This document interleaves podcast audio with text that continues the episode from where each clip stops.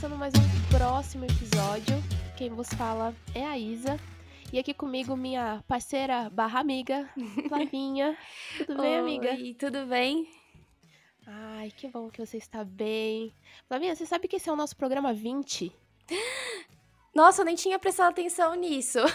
Sim, esse é o e nosso tá escrito na 20. pauta e eu nem me toquei. Nossa, eu tô me sentindo muito Sim. especial. Mas é, pra se sentir especial mesmo. São 20 programas destilando opiniões que ninguém pediu. Acredita nisso? Cara, são 20, 20 programas. Não acredito que eu tô fazendo isso já faz 20 vezes. Caramba. É muito... Aquele momento que a gente parou pra pensar, né? Meu Deus. Tem que Mas, fazer meu, também um aniversário de um ano, né? Não só de Não, eu- programa.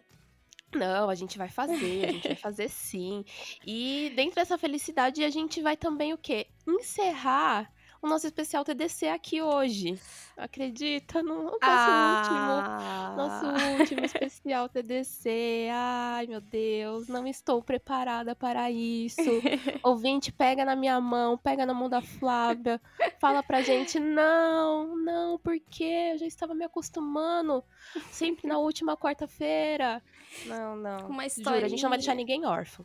A gente Né? não vai deixar. É. A gente vai te contar mais tarde. Mas a gente não vai deixar ninguém órfão. É, tem que assistir até o certo? final. Pra... Tem que ouvir até o final, né? Tem que final. ouvir até o final pra, pra saber por que, que você não tá órfão. Exatamente, exatamente.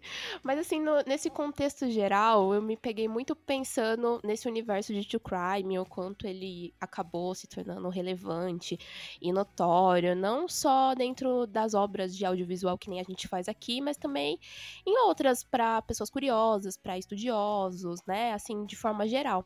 E eu fiquei pensando, tipo, cara, como é que foi meu primeiro contato, né, com True Crime? Você lembra qual foi seu primeiro contato?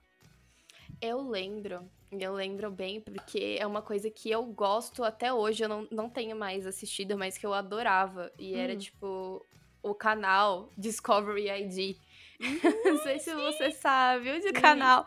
Eu assisti aquilo com a minha mãe. Então, tipo, eu tinha, sei lá, 13, 14 anos de idade. Hum. E fazendo, assim, binge wa- binge watching crime, sabe? Coisa sobre crime. E eu lembro até hoje, porque era uma coisa muito caricata. Até o Uhum. nome dos programas era muito caricato. Tinha um que chamava, tipo, Esposas Traiçoeiras, é, Vizinhos Assassinos. Ai, nossa, eu adorava aquilo quando eu era adolescente. E eu assistia com a minha mãe. Então, Nossa, sua mãe tipo, muito pra frentex. é.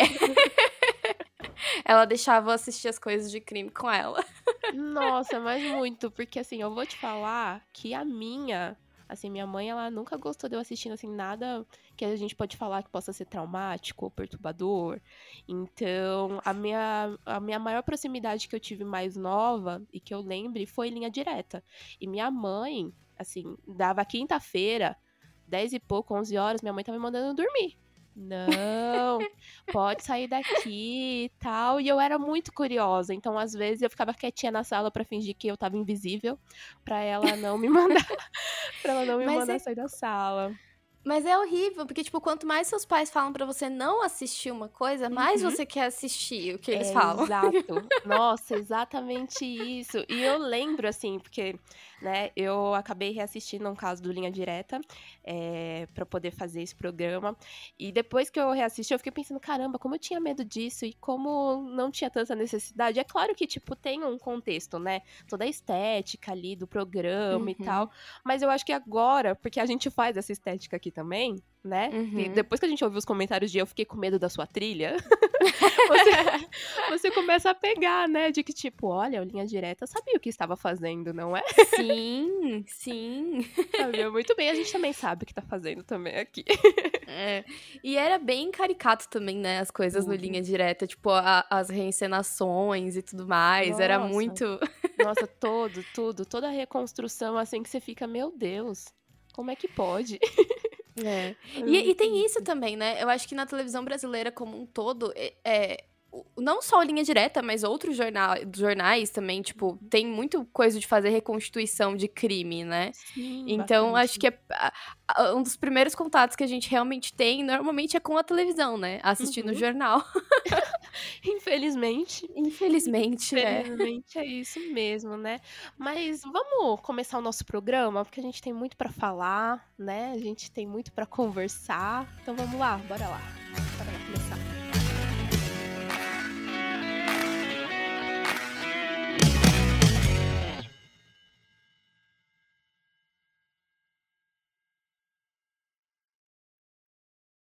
O programa a seguir contém conteúdo sensível e descrições de violência que podem ser perturbadoras para pessoas impressionáveis.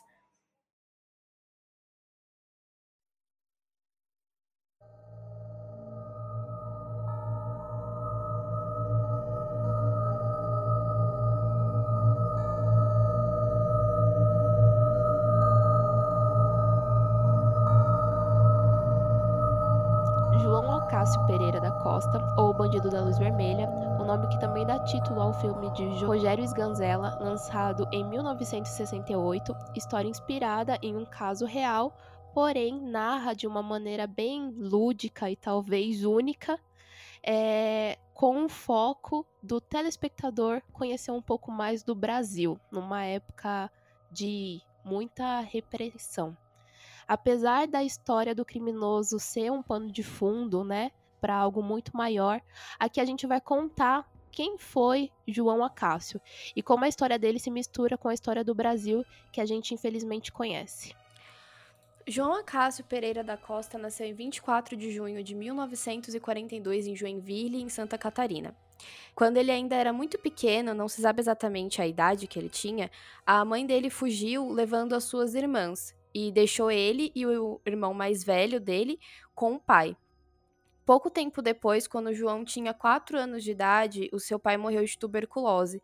E aí, por conta disso, ele e o seu irmão mais velho passaram a ser criados por um tio, que forçava eles a trabalharem em troca de comida e abusava física e psicologicamente de ambos. Quando João era, era pré-adolescente, ele foi estuprado por alguns garotos um pouco mais velhos, e essa e diversas outras agressões que ele sofreu durante a sua vida o atormentaram psicologicamente por muitos anos. É, ainda na adolescência, ele foi morar no estado de São Paulo, fugindo dos furtos que praticou no seu estado natal, fixando residência na cidade de Santos, onde se dizia filho de fazendeiros. Ele então praticava seus crimes na cidade de São Paulo e voltava ileso para Santos. Ele enganava a polícia se passando por outros quatro assaltantes diferentes.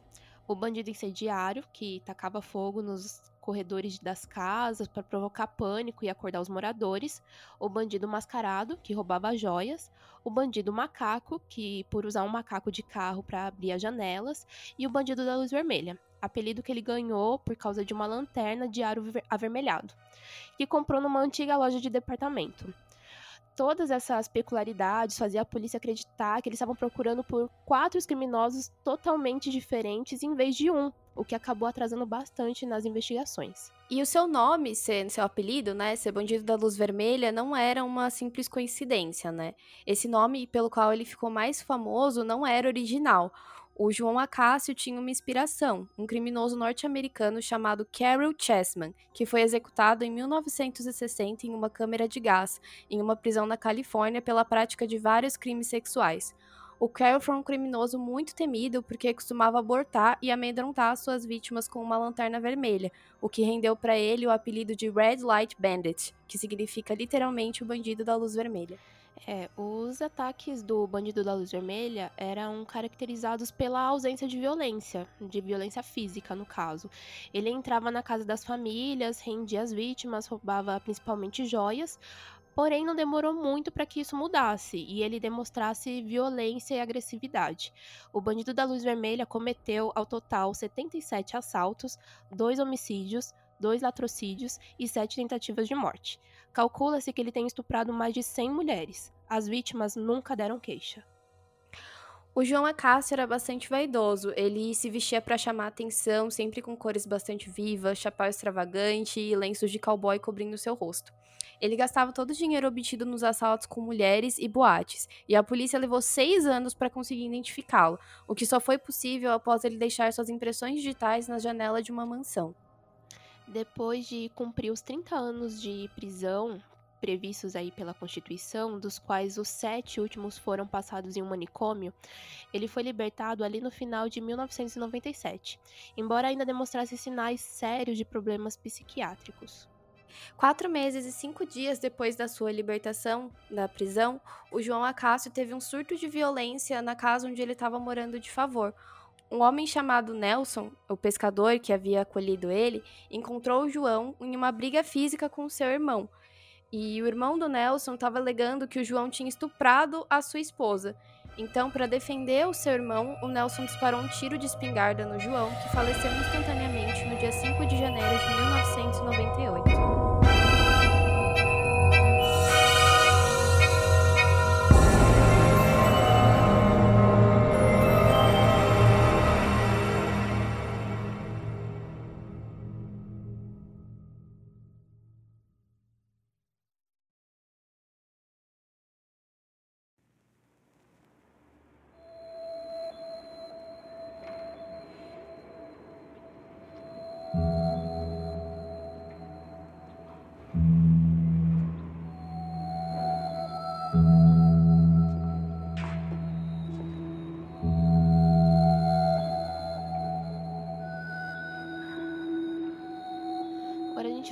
Sobre o filme, né? Diretamente o filme. O filme, né, do Bandido da Luz Vermelha, ele não se trata especificamente sobre o crime ou sobre a vida do criminoso, né? O Rogério Sganzella, ele criou um filme genuinamente brasileiro, com características cheias de controvérsia e ao mesmo tempo compreendendo as qualidades que formam o Brasil. É muito importante lembrar que esse filme ele foi todo feito e lançado na época da ditadura militar, né? Uhum. É, então, uma estrutura social que a gente sabia que punia os pobres e livrava os criminosos de classes poderosas, né? Eu acho que cada vez mais cai por terra a ideia que tentaram vender uh, de que a ditadura só perseguia terroristas. A gente uhum. tem uh, várias, uh, vários estudos, várias reconstituições que foram feitas, várias investigações que cada vez mais provam que a ditadura não perseguia apenas terroristas, né? Exatamente. E essa narrativa que o filme ele resolve caminhar, ela não é uma narrativa padrão. Ela não cria personagens complexos, eles não se transformam, são na verdade todos uma grande caricatura. E eles refletem cada um um papel e uma função ali naquela sociedade.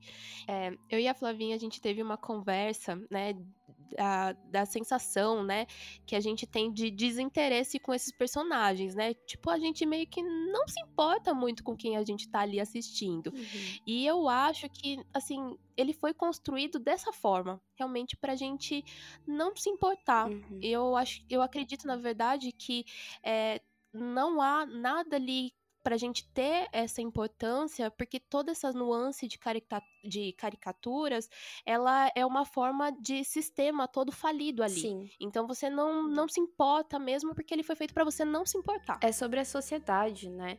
Eu acho que a, é, a obra ela não serve só como uma denúncia da, das injustiças sociais e da hipocrisia da época, mas também é muito como um prelúdio de um comportamento que a gente sabe que se, se intensifica com o passar da ditadura, de que o bandido rico, poderoso, ele não sofre as consequências do seu crime, enquanto que o bandido pobre uhum. sofre, né? E aí é muito Nossa, triste, às sim. vezes, a gente pensar que não é só uma coisa da ditadura, é uma, uma coisa que é um, um comportamento da nossa sociedade que muitas vezes se perpetua até hoje. Quando é o rico que é pego com cocaína, é o rico, ah, fulano de tal foi pego com cocaína. Quando é uma pessoa uhum. pobre, é o traficante foi pego com é cocaína, é sabe? É exatamente isso. E, e dentro dessas escolhas de narrativa e de personagens, né, que a gente tá falando que realmente a intenção é essa. Ele escolheu, assim, de cumprir essa sociedade de uma forma, assim, nada original, porque eu acho que num olhar que a gente consegue ter, você olhar esses personagens com mero desdém mesmo. Então, o Bandido da Luz Vermelha, ele é um cara charmoso e canastrão. O político, ele é um populista e corrupto. O jornalista, ele é do alarmante. O policial, ele é incompetente. A prostituta, ela tem uma personalidade forte. E a gente sabe que o ser humano, ele não é só isso, né? Que nem tudo a gente pode simplesmente colocar numa caixinha ou tudo é só no preto e no branco. Então você pega toda essa sátira e ela decorre muito bem através do restante do longa. É, eu acho que é bastante. É, é isso mesmo. Tem ali uh, uhum. várias, vários uh, personagens que não são. É, é, é, um tipo social, né? Não é o João Acácio, bandido da luz vermelha, é o bandido charmoso, entendeu? Não é o JB da Silva, político populista e corrupto. Podia ser qualquer outro nome, podia ser qualquer outra pessoa. Ele tá falando ali de tipos que existem na sociedade, né? Nossa, muito. E a gente vai. Eu vou, eu vou dividir aqui, assim, o meu olhar nesses três atos, porque eu acho que a, a maneira, né, que o diretor ele recorre até o fechamento do filme, eu acho, assim, de uma forma muito brilhante para para cada vez bater mais nessa tecla de que é um filme sobre o Brasil. Então ali no primeiro ato ele tem, ele é um pouco mais frenético, então ele é todo, que a gente pode falar, ele chega até ser quase uma comédia, né? Ele. O jeito que o bandido ele é retratado, então, o jeito que ele atira, que ele aborda as vítimas, assim, é tudo remete a algo não real. O que acaba sendo muito conflitante para quem é acostumado com true crime, né? Porque Sim. a gente que tá acostumado com true crime, a gente tá acostumado com o quê? Com a temática ali que tem veracidade, que é aquilo. E logo depois, já no segundo ato, a gente já vê que ele realmente abandona isso, assim. Você vê o estilo que ele faz, um estilo mais livre, a forma linguística ali, cinematográfica que ele faz, que ele aborda também, é totalmente diferente. E é quando ele começa a incorporar, né, incorpor, na verdade, esses outros personagens. Então a gente tem o político, a gente tem a prostituta, e sem contar que tem, acaba tendo uma narração presente ali em off, como se fosse um programa estilo policial, bem bem sensacionalista e acaba sendo nada incomum pra gente, porque, né? Né, Brasil? Uhum. Brasil uhum. que gosta de um jornalista investigativo, mas de uma forma super sensacionalista, né? Sim, sim. O sensacionalismo eu acho que é, é uma coisa que infelizmente tá muito, muito presente. Eu não consigo pensar, acho que talvez um jornal ou, outro da TV Cultura que eu consigo pensar que não tem um, um quê muito de tipo. Uh, é, é horrível falar, mas é, é uma forma muito mais atual uhum. da narração que a gente tem da mídia dentro desse filme, Total. que é muito caricata. Muito. É isso. Muito, é isso. É muito. É... E ali no terceiro, né, terceiro e último ato, a gente tem o crescimento até do absurdo, né?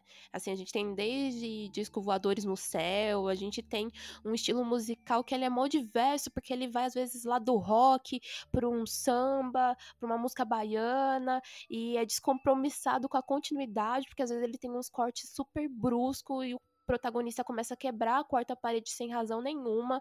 Assim, é uma uhum uma estética totalmente inquieta, assim. Só que ao mesmo tempo ela é muito politizada e ela é muito relevante quando a gente começa a olhar em que época que isso foi feito, né? Em que época que isso foi lançado. Então, acho que até uma estranheza que ela é extremamente original e ela faz muito sentido. Né, dentro né, do que é o contexto Brasil e tudo que foi passado e tudo que a gente está passando agora também, né? uhum. né? E eu acho que isso gera talvez a maior discussão que a gente tem no, no filme, né? No filme uhum. como um todo. Porque eu, eu ouvi, né? Eu ouvi e talvez assim, acho que até eu comentei com a Flavinha, a Flavinha concordou comigo também, de que no começo a gente até pensou que tivesse uma romantização ali, né, do, do, criminoso, do jeito que era colocado, por ser caricato, por ser quase um, beirando a comédia. E a gente teve uma primeira impressão meio assim, né? Sim, e aí depois, conforme vai passando, né, vai quebrando muito isso. É, é, é, tipo, é muito claro que são momentos diferentes, né? Logo do início, parece muito que você tá assistindo um filme de bang bang americano. Parece, parece. parece demais. E aí, conforme ele vai quebrando ali, meio que a quarta parede, começa a conversar com a câmera e as coisas começam a mudar, tipo, da água pro vinho. É muito diferente. Começa a, a mudar completamente o clima do filme. E, e logo no início, é justamente como a Isa comentou comentou, é muito uma coisa não real. É muito. É, beira a comédia, a forma como, como o, o bandido da luz, vermelha, da, da luz vermelha age. É meio que é muito, é muito estranho. Eu não, eu não consigo colocar muito bem em palavras. Eu acho que só realmente assistindo para entender o quanto o clima muda uhum. com o passar do, do filme, né? E, e tem uma coisa que para mim que pegou muito quando eu tava assistindo, e eu lembrei agora que você falou do, da, da questão dos discos voadores, uhum. né? Que tem uma cena que para mim foi muito assim, eu não sei, eu, eu, eu não consigo imaginar que não tenha sido proposital. Uhum. Porque é, passa uma cena em que o JB da Silva, né, que é o político populista e corrupto, uhum. tá sendo. É, ele tá andando na rua e aí tem várias pessoas perguntando para ele, né, vários repórteres seguindo ele e tudo mais, e, e, perguntando sobre a vida política dele, fazendo perguntas relevantes e tudo mais. E aí logo em seguida corta pra uma cena da mídia falando de um disco voador. Sim. E aí você. Nossa, é muito tipo, meu Deus. O quê? Como? Como Pão a gente circo, sabe? É uma bagunça, né? E, se, e, e, quando a gente até coloca né, esse estereótipo do, J, do JB Silva e do jornalista, que é tipo, tá bom, agora outra notícia. Agora outra notícia. Uhum. Agora outra notícia. É muito real. É muito o que a gente tem se você ligar a televisão à noite. Sim, é isso. sim, sim. É isso. É. E daí é um festival de absurdo. Porque tudo que eu pensava quando eu. Toda vez que o JB ele tem principalmente uma, uma boas cenas assim da, da segunda pro final, né? O segundo ato pro final. Eu falava, meu Deus, é só absurdo saindo da boca desse cara, mas também não é não é nada de diferente dos absurdos que a gente ouve na vida real. Sim, isso é que é triste. É, é muito, muito, triste. É muito triste. E aí, quando você para pra pensar que é um filme de 1968, e aí quando a gente vê, a gente acha absurdo, uhum. mas a gente se vê em 2021 nesse filme. Sim. É, nossa, da, nossa, sabe? É, deprimente. A gente só fica pensando assim, que hora que o noticiário vai falar sobre o disco voador no céu? A gente só fica Exato, meio que exatamente. Isso, né?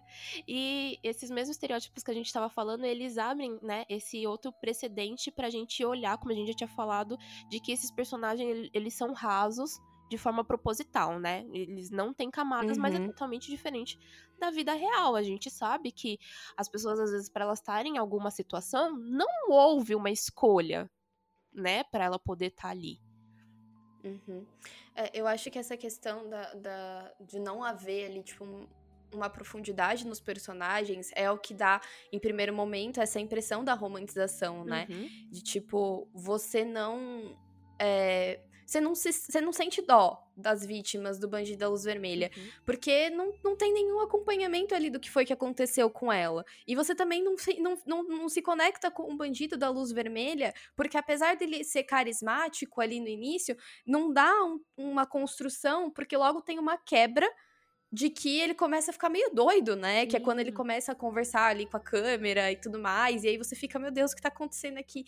Então, você não tem nenhum momento uma oportunidade de se conectar com ninguém. Uhum. Nem com o bandido, nem com a, prostituta, nem com as vítimas, nem com o político. Você não torce para ninguém no filme. É, é, só ali, só as pessoas só estão ali, né? Sim, elas estão só cumprindo aquele papel na sociedade e o que acaba trazendo essa familiaridade depois a gente falando de que quando a gente olha, às vezes, uma, uma notícia ou a gente fica sabendo de alguma informação sendo, né, de um criminoso, sendo de uma prostituta, sendo de um político, a gente só esvazia naquela única mensagem, né?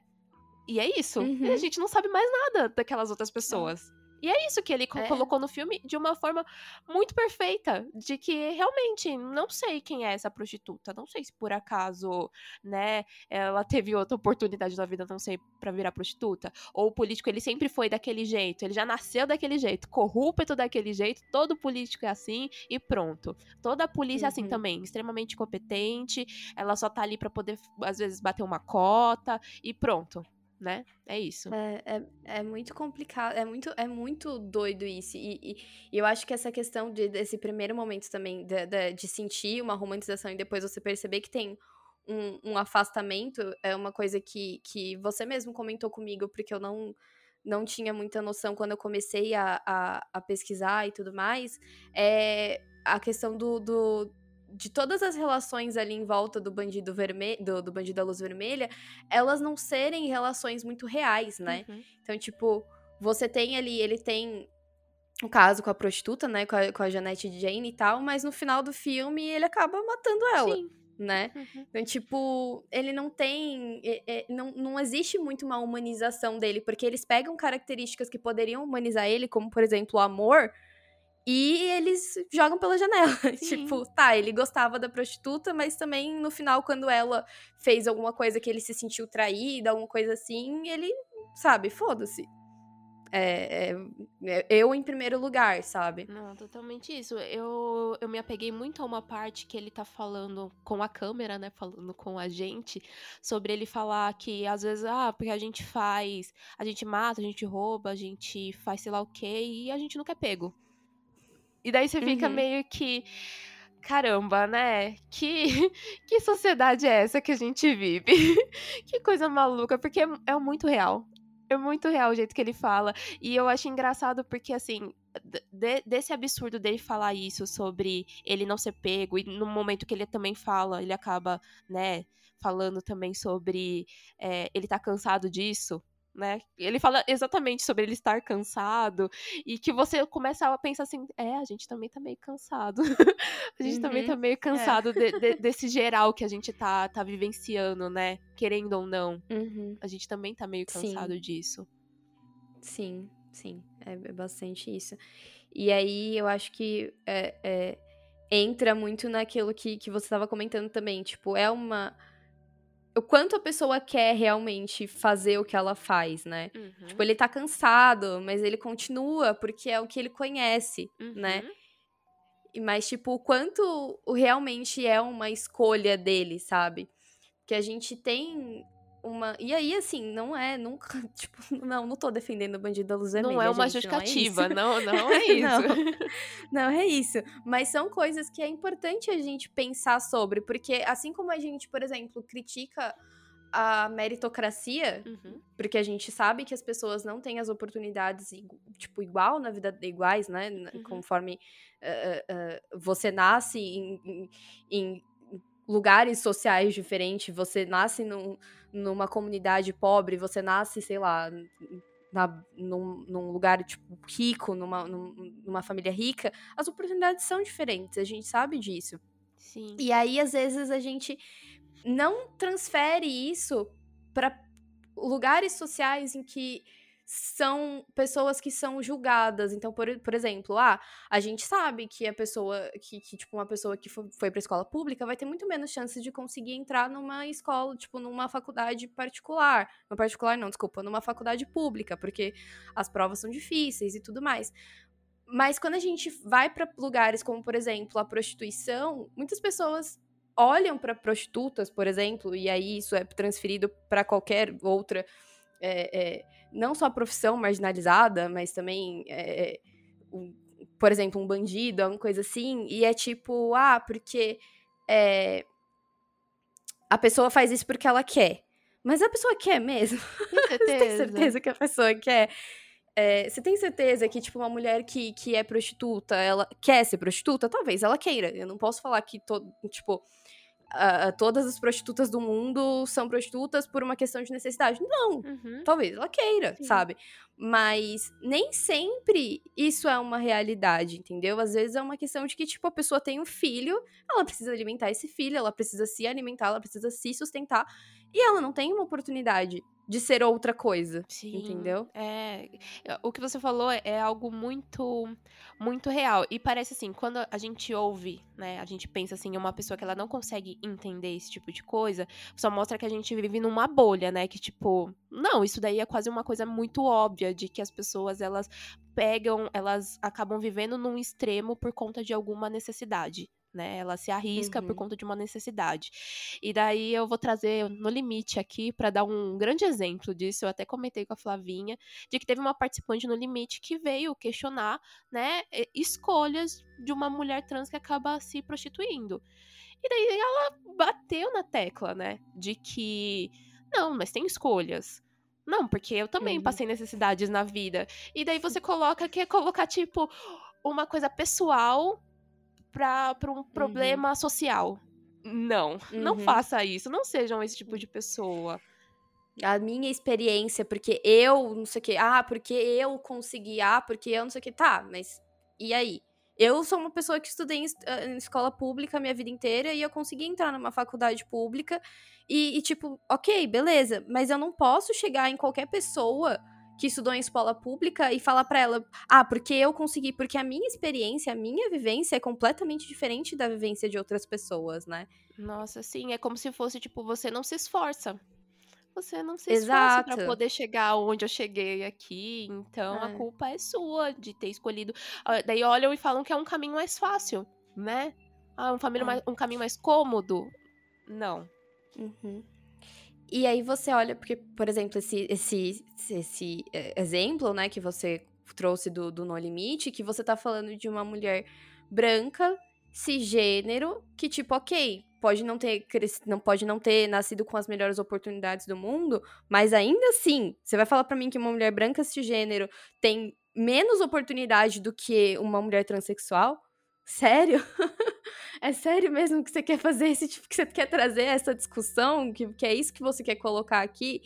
Então, é, é realmente é, é questão dos papéis sociais e, e da forma como as coisas acontecem, não só na narrativa, mas na vida real, é, é interessante, né, da gente analisar um pouco melhor o quanto a gente às vezes julga um lado e perdoa o outro, né? Então a gente fala de ah, porque meritocracia é ruim, mas às vezes a mesma pessoa que tá falando que meritocracia é ruim julga, por exemplo, uma mulher que trabalha com sexo, entendeu? Exato. Nossa, exatamente. E naturalmente aqui eu trazendo um ponto que eu já coloquei um pouco lá na frente, né? Na década ali dos anos 60, né, a gente teve eh, se colocava essa escolha super difícil de prender um bandido pobre ou um político corrupto, né? Né? Ah, não, isso daqui não precisa ser questionado. Quem precisa aprender, como é que se faz justiça, o que, que é mais importante, o que, que é mais nocivo e tal. Mas e hoje? Tipo, cola essa mesma história? Porque, assim, a história real do Acácio, né, do bandido da luz vermelha, a história real aqui a gente tá falando, né? Ele foi preso, que nem a gente falou, ele foi preso, ele cumpriu os 30 anos de cadeia. Tá bom, justiça foi feita, tá aí, Beleza. Mas a gente continua aí, tendo bandido sendo preso e os corruptos. Aí mudou ou continua a mesma coisa? Porque parece que aí a justiça ela só existe para um dos lados. Sim, é? sim, é exatamente isso. É muito forte como isso que, que é colocado no filme. No filme é bem caricato, uhum. né? No filme ele não é preso, ele é, é ele é morto, né? Sim. No, no final e tal. Mas. Ah, spoiler. Spoiler. spoiler. tem que colocar depois um, um, aviso. Esse programa contém spoilers. Sim.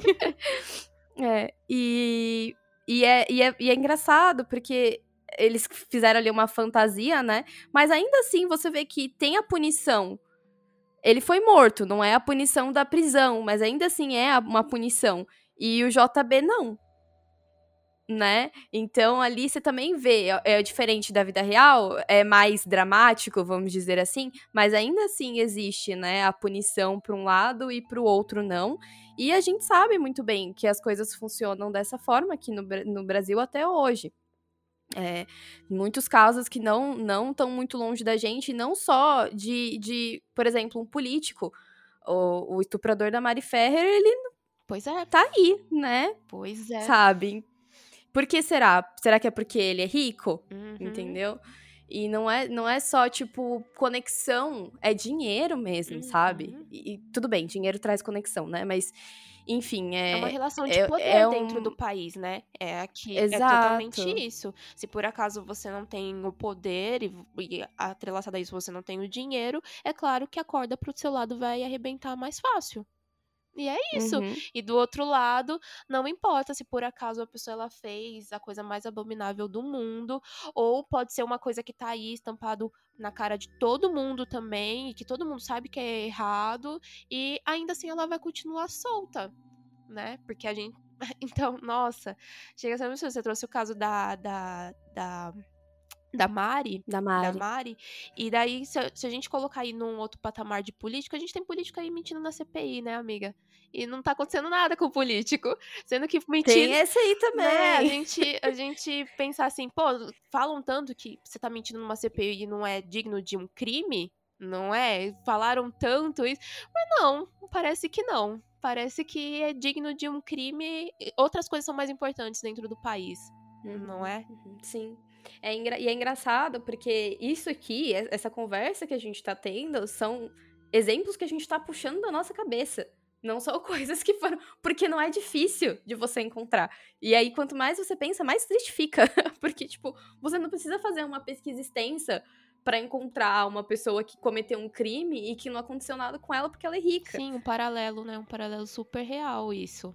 Eu, o, o que o longa ele traz é realmente isso, né? Tipo, não é um filme sobre o bandido da luz vermelha.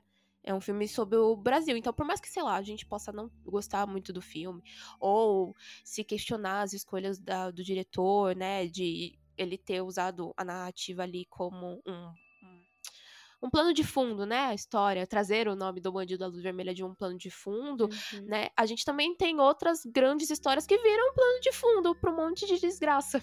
E daí você entende o Sim. porquê a confusão do filme. O porquê você fica impactado e fica confuso, porque a gente tá num país confuso.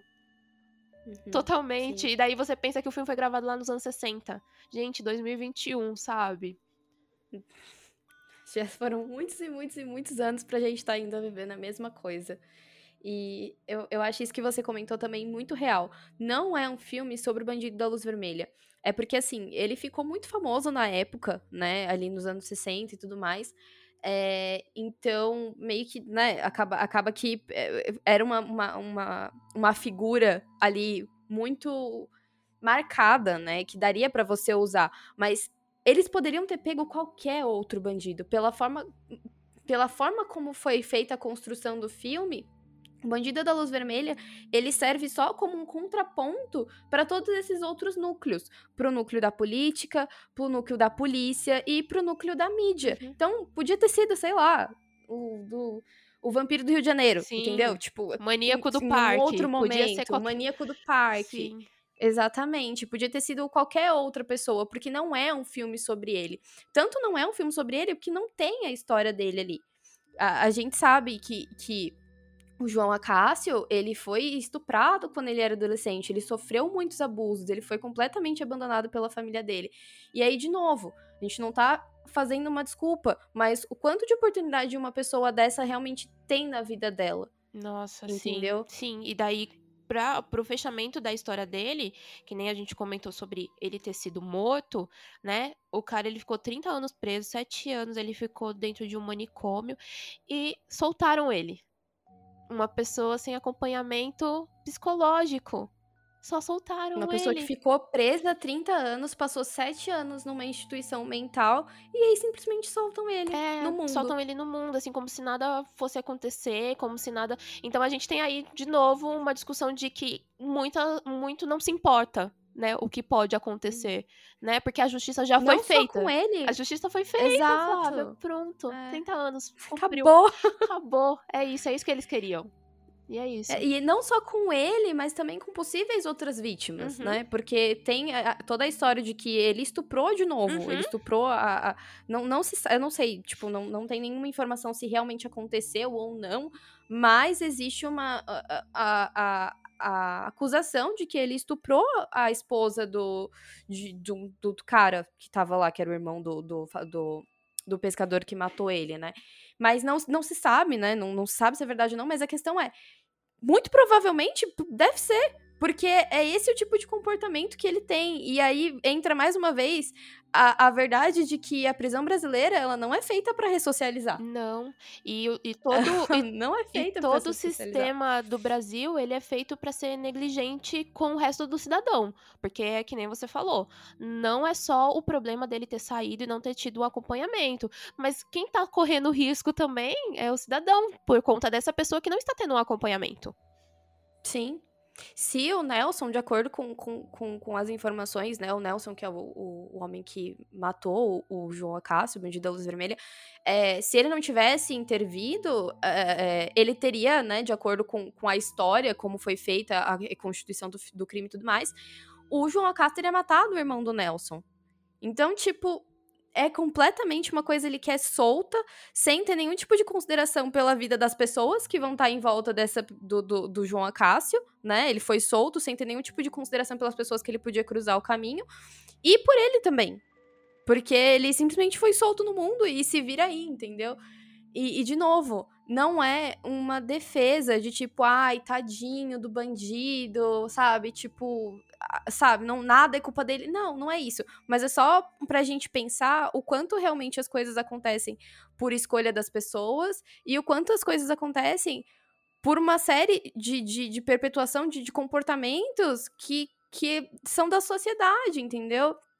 É, é muito horrível quando você pensa nisso. A gente sabe que é uma verdade que muitas das pessoas que são abusadores, não só abusador sexual, psicológico, pessoas que abusam psicologicamente das outras, são pessoas que sofreram algum tipo de abuso. Então, a gente sabe que muitas vezes quando a gente vê uma mãe batendo numa criança, ou um pai batendo numa criança, é porque essa pessoa muito provavelmente apanhou quando ela era criança.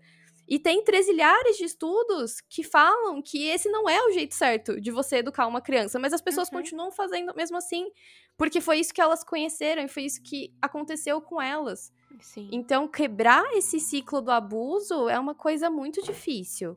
Nossa, muito.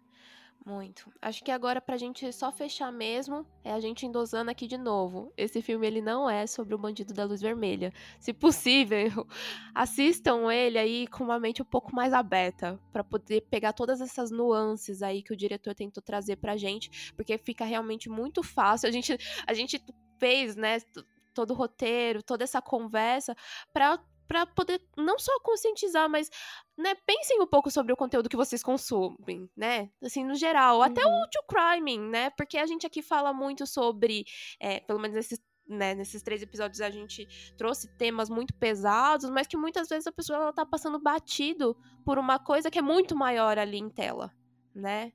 Uhum. Então, Sim. eu acho que seria seria isso. Seria isso as coisas elas acontecem por um motivo, né? As coisas não acontecem só porque elas acontecem.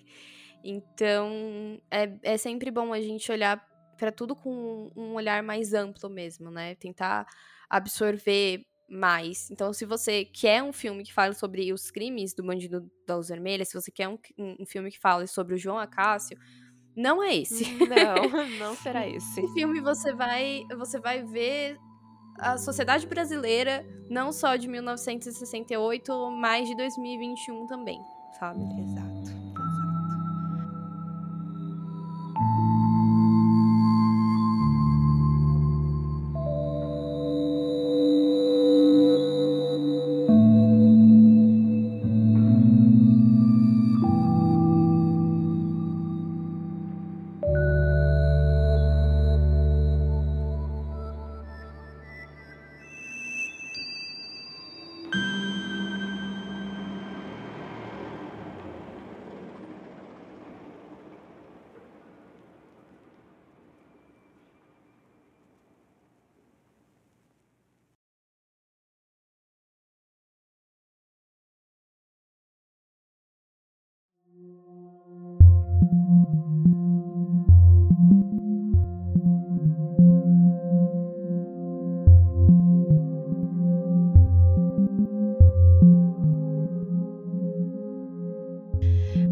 Falar aqui a nossa crítica pessoal, nosso olhar pessoal, que a gente achou aí da, da obra. O que, que você achou, amiga? O que você achou do filme? Então, logo quando eu terminei de assistir o filme, eu comentei com você que eu não gostei muito, né? Assim, eu não, não gostei muito, mas apesar de eu não ter gostado muito, eu acho que a mensagem do filme é muito real. O que, o que realmente pega para mim é a questão da, da confusão, né? E é uma coisa que não tem nem como a gente explicar muito bem a confusão. É só. Gente, assistam esse filme, por favor. Como uma pessoa que não ficou apaixonada pelo filme, eu tô falando para vocês assistirem esse filme. Porque a construção ali da narrativa não, não é o tipo de construção que é convencional. Então, realmente, é difícil você assistir. Você tem que assistir, acho que pelo menos duas vezes. Eu, eu assisti duas vezes, acho é. que você também, né, Isa? Também. Uhum. Porque é, um, é uma confusão ali muito grande que, que o Rogério faz. Mas a mensagem do filme, apesar de eu não ter ficado apaixonada pela forma como a narrativa foi construída, a mensagem que o filme passa, quando você vai pegando ali pequenas coisas, sabe? É bizarro, porque é 2021 e é muito necessário a gente ter essa reflexão de que em 68 estava sendo, tava sendo feito um filme que até hoje as coisas são aplicadas para a gente conseguir se criticar, sabe? Para a gente conseguir criticar a nossa sociedade hoje, de perceber que a gente comete os mesmos erros que estavam sendo apontados lá em 68. Uhum. E a gente continua fazendo. Então, por mais que eu não tenha ficado apaixonada pela forma como a, a construção da narrativa foi feita, porque realmente é muito confuso, uhum. eu ainda acho que é um filme muito necessário. Nossa, sim. Sim. Ah, eu, eu tenho que falar, né? Eu gostei muito do filme. Muito. Assim, foi meu primeiro contato com uma produção do Rogério. Então, bateu aquele impacto muito grande. E logo depois eu comecei ali a estudar sobre ele, sobre o tipo de cinema que ele fazia. E foi, tipo, prazeroso e surpreendente, sabe? Tipo, o cara tinha 22 anos quando ele fez o filme numa época de ditadura militar. Então ele transformou essa história em algo tipo muito revolucionário. Assim, nos meus olhos aqui em 2021, assim, eu nunca tinha visto nada igual. Nunca vi nada igual, tipo, até a identidade própria, a visão única ali dele de Brasil, assim, nossa, eu achei completamente incrível, assim, eu eu vou recomendar sempre que possível para as pessoas assistirem esse filme, também para não só por conta desse debate, né, que a gente teve aqui, para o pessoal poder olhar. Mas vejam essa confusão que ele quis trazer, porque traz esse paralelo, sim, dessa confusão que a gente tem de país ainda, né? Uhum. Essa confusão. Eu não, não vou entrar em curiosidades, né? A gente não tem curiosidades a mais para falar sobre esse caso. Na verdade, o que, que a gente tem para falar é que se por acaso você ficou interessado somente na história do Bonde da Luz Vermelha, tem lá o Linha Direta, que eu assisti, a Flavinha também assistiu, né? Tem. É, Sim, é, pode, é pode ótimo, parecer, é muito bom. É, pode pensar que talvez ele seja um pouco cafona, mas ele não é ruim. Ele não é ruim, ele faz uma história, conta a história de uma forma muito cronológica, né? Tipo, muito certinha. Sim. Né? Sim. E aí, ali realmente é a história do João Acácio. Sim. É a história dele. É, é realmente como a vida dele foi, para você é, entender. Acho que até nem tem tudo, na verdade, né? Porque realmente é, a, a, infância e a adolescência dele foi um negócio bem conturbado. Não, não se tem todas as informações. Então, por exemplo, não se sabe se o pai dele faleceu quando tinha quatro, quando ele tinha quatro ou seis anos. Então, tipo era uma época de 1942, poxa, eu não sei nem se nessa época que foi a época que meus avós é, é, nasceram, por exemplo, a gente não sabe se a certidão de nascimento deles está certa também, né? Mas enfim, é, é, um pouco difícil de ter todas as informações certinha, mas tem ali realmente uma forma de você conhecer melhor a história do bandido da luz vermelha, né? Sim, e tá disponível lá no YouTube, então facinho de encontrar. Tá tendo uma boa qualidade no YouTube, na verdade. É, uma uhum. outra coisa que eu ia falar é que lá em 2012 foi lançado A Luz nas Trevas, a volta do bandido da luz vermelha que ali é uma obra, né, que não é uma continuação, mas é na verdade é um outro ponto de vista da obra original. E no elenco, gente, como protagonista tem o Ney Mato Grosso. E eu não consegui achar para assistir. Então, na verdade, é um pedido aqui, se alguém souber onde é que tem. Por favor, me manda um direct, sabe? Porque eu fiquei curiosa. Eu fiquei curiosa em assistir. Ai, meu Deus. Eu achei muito que você falava que tá disponível em tal não. lugar. Não, você tá querendo saber onde tá, eu tô né? querendo saber onde é que tá, porque eu fiquei muito curiosa. Eu vi o trailer, achei sensacional. Então, por favor, né, manda aquele direct amigo aí. Estou aberta. Estou aberta.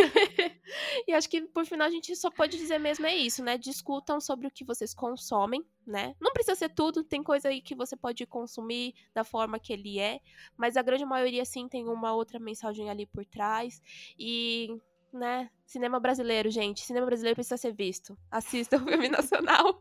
defensora. A maior defensora do, do, do, do, cinema brasileiro. Eu sou, eu sou. Aqui, ó, minha carteirinha.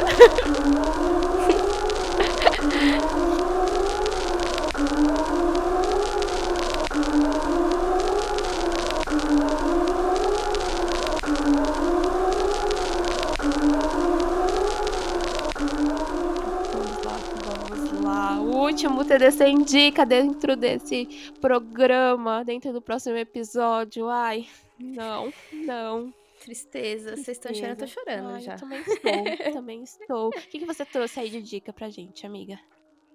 Então, hoje a minha dica, ela é meio que é, coordenada, hum. vamos dizer assim. Coordenada com uma coisa que tá acontecendo, que é Uh, o, minha indicação é o documentário, né, o desaparecimento de Madeleine McCann, que tá, uh, foi feito em 2019, está disponível na Netflix. E uh, eu acho que todo mundo conhece, né, o caso da Madeleine, eu acho que é, muito provavelmente, nossa, eu, eu, me lembro de quando eu era criança já conhecer o caso da Madeleine McCann. Nossa, eu também, de é... ver no, matéria no jornal, né? Tipo, ficar passando notícia, eu também lembro. Sim, sim. E, e, o rosto dela, assim, é uma coisa que eu, eu me lembro desde quando eu era criança, de novo. É, é, é, é doido isso, né? E essa indicação, ela vem nesse momento, porque eu acho que provavelmente se você é uma pessoa que é fã de true crime e você acompanha e você tem é, é curiosidade pelo mundo do true crime, você provavelmente sabe que desde 2020 para cá é, o caso ele tá voltou a ser movimentado e ele tá cada vez mais perto, né, de uma conclusão. É, eles têm uma pessoa que já né, foi presa por outros crimes é, em custódia, que é o Christian Bruckner, Bruckner, acho que é isso o nome dele, Bruckner, que é um alemão e recentemente, acho que foi nessa semana, eu vi uma notícia falando que o, os investigadores finalmente acharam que eles chamaram que foi a peça que faltava para a resolução do caso da Madeleine. Então, é, assistam para relembrar esse crime que foi né, horrível já há muitos anos. Eu acho que ninguém mais tem esperança de encontrar a Madeleine viva. Uhum. E eu acho que a gente está realmente agora finalmente chegando num desfecho, né? Sim. Do, do que realmente aconteceu naquele dia em Portugal. É, tomara. Tomara, na verdade, que seja realmente um desfecho, porque eu não consigo nem imaginar. É muito estranho você ter um caso sem solução de anos, né? Tantos anos. É, tem, assim. existem muitos, né? Existem. Mas a questão A gente trouxe até o da Maria Marta aqui, né? Pra falar o quanto existe de casos sem Exato, solução. Exato, é. Sim, tem, tem muitos casos sem solução, mas eu acho que o da Madeleine foi muito frustrante para muitas pessoas, porque era muita gente atrás da Madeleine era muito. O, o mundo inteiro olhou pra Madeleine. E aí tem até um, um caso que aconteceu na mesma época da, da Madeleine, que é, é, bem triste, porque eles falam que é o, o, o menino que não era a Madeleine, que era o Rui. Eu não me recordo agora o sobrenome dele, eu vou, eu vou enfim, vou ficar devendo. Tenho praticamente certeza que o nome dele era Rui, que ele também é, sofreu um crime horrível e foi na mesma época e não teve nem metade da repercussão que teve, porque o Rui não era Madeleine. O Rui, ele era um garoto pobre, entendeu? Então, ah, enfim, é, é só muito triste e quanto, quantos casos existem que, que não tem solução. Então, cada vez que a gente chega perto de saber o que aconteceu, né? E, e é que a família pode ter um pouco de paz, eu acho que é, é sempre uma vitória triste, mas ainda assim uma, uma vitória, né? De, tipo, pelo menos saber o que foi que aconteceu, né? O que aconteceu, nossa, sim, com certeza. É, eu vou trazer aqui a minissérie do momento, né? Que é o caso Evandro, que chegou aí na Globoplay. E assim, eu vou falar o quê? Eu nem ia assistir o caso Evandro, porque eu, eu ouvi o podcast, não ouvi todo o podcast, mas eu ouvi um pouquinho pré ali, pandemia, na época que eu tava indo trabalhar, então consegui ouvir. Depois disso eu meio que perdi, assim, o feeling de ouvir alguns outros podcasts, porque a gente tá em pandemia, né? A gente perdeu meio que a, a rotina né? Então eu Uhum. meio que acabei perdendo a rotina e perdendo o hábito de ouvir, acabei deixando pra lá. Então eu não ia assistir a série, mas daí eu falei, ah, deixa eu colocar um episódio aqui pra ver como é que tá, porque eu vi uns comentários falando que a produção ela não perdia nada pra produções que nem da HBO ou da Netflix de forma documentário, né? E assim, não é uma mentira, apesar que eu acho talvez a montagem um pouquinho complicada. Só que é complicado a gente pensar assim também. é Assim, eu, eu tô falando, já tô falando aqui me corrigindo, né? De, de ser, de ser uma montagem complicada e confusa. Porque são oito episódios no total, se eu não estou enganada. E por enquanto só saiu quatro. Então é complicado falar do conjunto, porque você não sabe pra onde tá indo. E eu não sei, porque de verdade eu não fui atrás de toda a história. Então tô tô consumindo pelo documentário. Então é complicado falar de um todo quando você não tem um todo ainda pra falar, Pra falar que realmente ficou confuso se a gente não viu até o final. Mas por enquanto, assim, a parte jornalística, investigativa, que é a parte que eu mais gosto, ela é muito imersiva. Então, que nem eu falei, eu coloquei um e quando eu fui ver eu tava no quarto. Então, e eu já tava tipo, meu Deus, cadê o próximo? Então eu estou aí vivendo para terminar de assistir esse doc, porque ele é bastante imersivo. Eu acho que vale sim dar o play. Aí, se por acaso alguém tiver essa curiosidade. E eu, eu digo aí que é a minissérie do momento, porque caramba, todo mundo tá comentando sobre. Eu nem lembrava, assim, o quanto o quanto o podcast tinha ficado é, tão querido, tão na mente das pessoas, porque eu basicamente conversei com muita gente que tinha acabado de largar o podcast também, não tinha concluído e tal. Então, vendo aí pela minissérie, dá pra ver que realmente ele tem uma força, que o caso tem uma força ainda. E o quanto o brasileiro realmente tá apaixonado pelo True Crime, né? Porque saiu uma série assim, Sim. a galera já tá consumindo, já tá aí falando e tal. Então, acho que vale aí o play, sim. É interessante. Eu acho que essa questão da gente estar apaixonado. E, e é doido, não é só o brasileiro, né? Eu acho que o mundo como um todo. E isso é uma coisa que eu queria muito entender por quê. Porque assim, eu sempre gostei bastante Uhum. e eu conheço pessoas que gostavam, mas de uns tempos pra cá, É. o negócio ficou, né? É, eu, eu juro que eu, eu acho que assim também, talvez com, com esse crescimento de outras mídias para tratar o true crime, né? Eu acho que ajudou bastante para quem já consumia.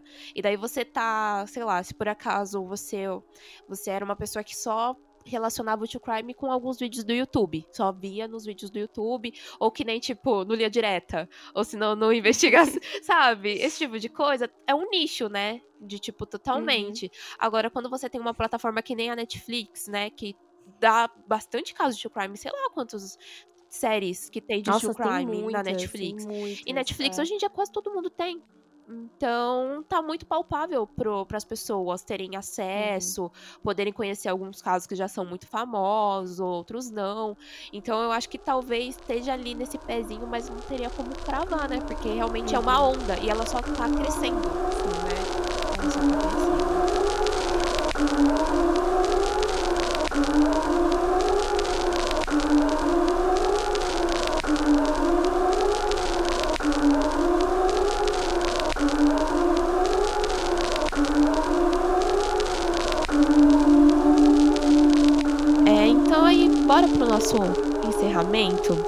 Encerramento.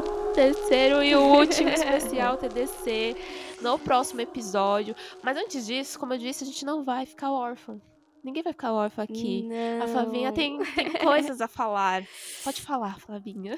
Sim, na verdade, é, eu acho que a gente já tem dado algumas dicas, né, Pra quem ouviu todos os especiais TDC. É, o especial TDC ele vai acabar no próximo episódio, mas o TDC não vai acabar. Porque eu e a Isa vamos estar juntinhas pra falar de true crime no Triângulo do Crime, que na verdade agora vai virar um podcast próprio. Então é isso, não precisem ficar, não, não- quem tá, quem tá se sentindo órfão, quem tava curtindo muito, não não vai ficar órfão, pode ficar despreocupado. E aí, na verdade, o TDC como Triângulo do Crime, né? Ele, ele um podcast próprio, ah, a gente vai focar muito mais de fato no true crime, muito mais em casos não necessariamente relacionados com o audiovisual, mas claro que a gente sempre depende muito das produções audiovisuais, muitas vezes para poder entender, para poder ter uma investigação mais completa, não só produções audiovisuais, mas também livros. E, e, enfim, diversas fontes, então a gente não vai simplesmente jogar o audiovisual pela janela. Não, segura o audiovisual, segura. Segura o audiovisual.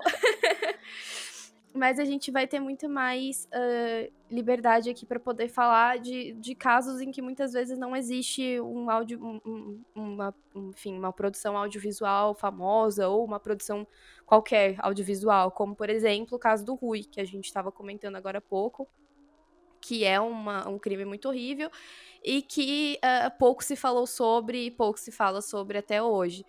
Ou então o João Acácio, mas realmente falar a história do bandido da luz vermelha. Sim, exatamente. então é isso. Eu espero muito que vocês é, queiram continuar com a gente é, nesse novo, nessa novo podcast. A Isa vai estar comigo. É, nós vamos continuar sendo co-hostzinhas. Parceiras. Parceiras. Parceiras. Amigas. BFFs. Ah, eu não consigo. Quando eu lembro de BFF, agora só, só lembrei a, a VTube na cabeça. Ah, não sei porquê. Nossa, amiga. Ai, eu não sei. Enfim, é. é. Mas é isso. É, espero que vocês continuem com a gente.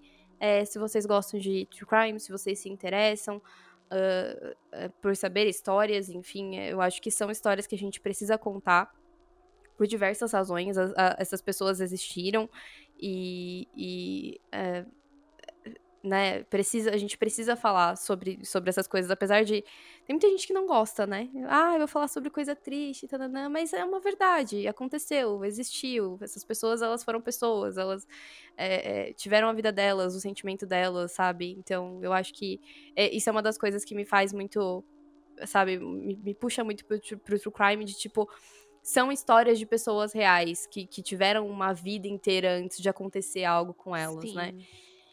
Sim. Mas é isso. É, tá um tom meio, meio triste agora no final, né? Não, não fica triste, não fica triste. Para com isso, eu vou chorar. Não.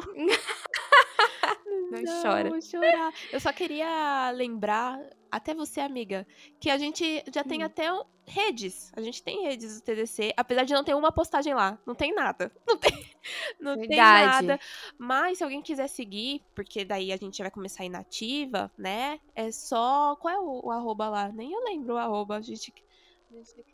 É TDCcast. TDCcast, perfeito. Então Exato. é só procurar lá, seguir a gente, e daí logo mais começa a chegar conteúdos lá e logo mais sai o podcast também. Então... Sim, ainda tá vaziozinho, mas logo logo vai encher. E aí também, claro, se vocês tiverem é, alguma sugestão pra gente, a gente tá muito querendo né, saber o que vocês querem ouvir, casos que vocês querem que a gente fale. Então, manda mensagem pra gente, manda mensagem é, lá no TDC, ou para mim, no pessoal, pra Isa também. Aquelas, vai mandar no pessoal da Isa sim, se ela não quiser que manda, vai tá mandando.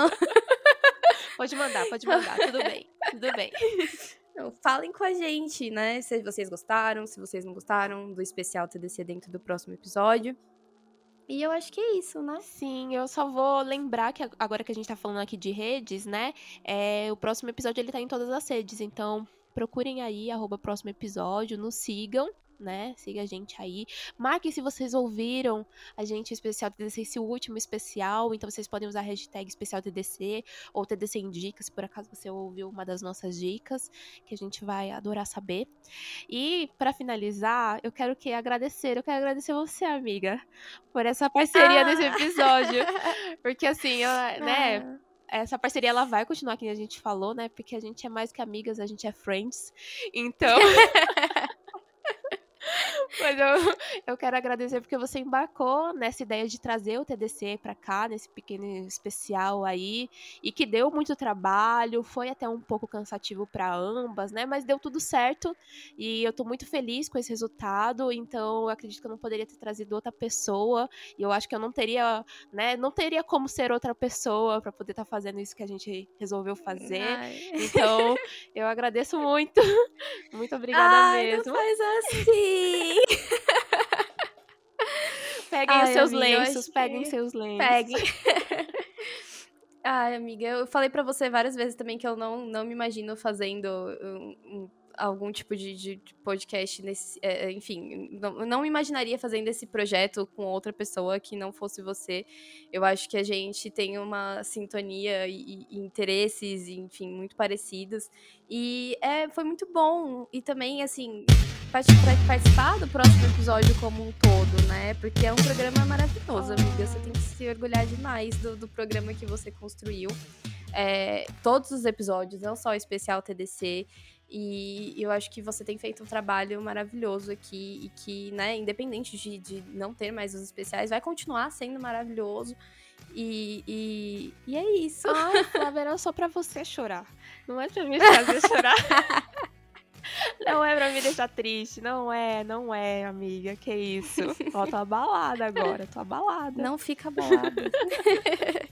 Mas eu acho que o último agradecimento que a gente tem é pros ouvintes, né? Agradecer os ouvintes, porque tem uma galera aí que acompanha o próximo episódio que se manteve. A gente sabe que não é todo mundo que gosta de true crime, não era totalmente, é, talvez, esse nicho que a pessoa tava esperando encontrar aqui dentro do próximo episódio, mas também teve uma galera que veio nova por conta desse nicho. Então, eu espero que vocês continuem nos acompanhando, né? Faça essa migração, mas também continue aqui, porque Sim como diz as blogueiras aí, vem muita coisa boa por aí, né?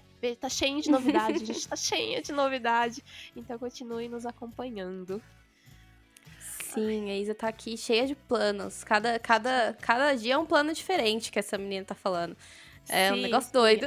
Às vezes a gente cumpre, às vezes a gente não cumpre. Por isso que a gente não faz. Às tanto. vezes é as quartas-feiras, às vezes não é. Às vezes não é, exatamente isso. É exatamente isso, exato. Então é isso, né, gente? O próximo episódio ele retorna todas as quartas, às 15 ou não. Eu vou falar ou não de novo, porque a última vez eu não falei. E olha o que que deu. Não teve episódio. Não então é bom falar. Então é, é bom, é pra dar sorte. É, é bom sempre lembrar, é bom sempre lembrar. E é isso, ouçam a gente no, no seu agregador de podcast favorito. É isso. Beijos. Beijos, amiga. Tchau. Tchau. Beijos.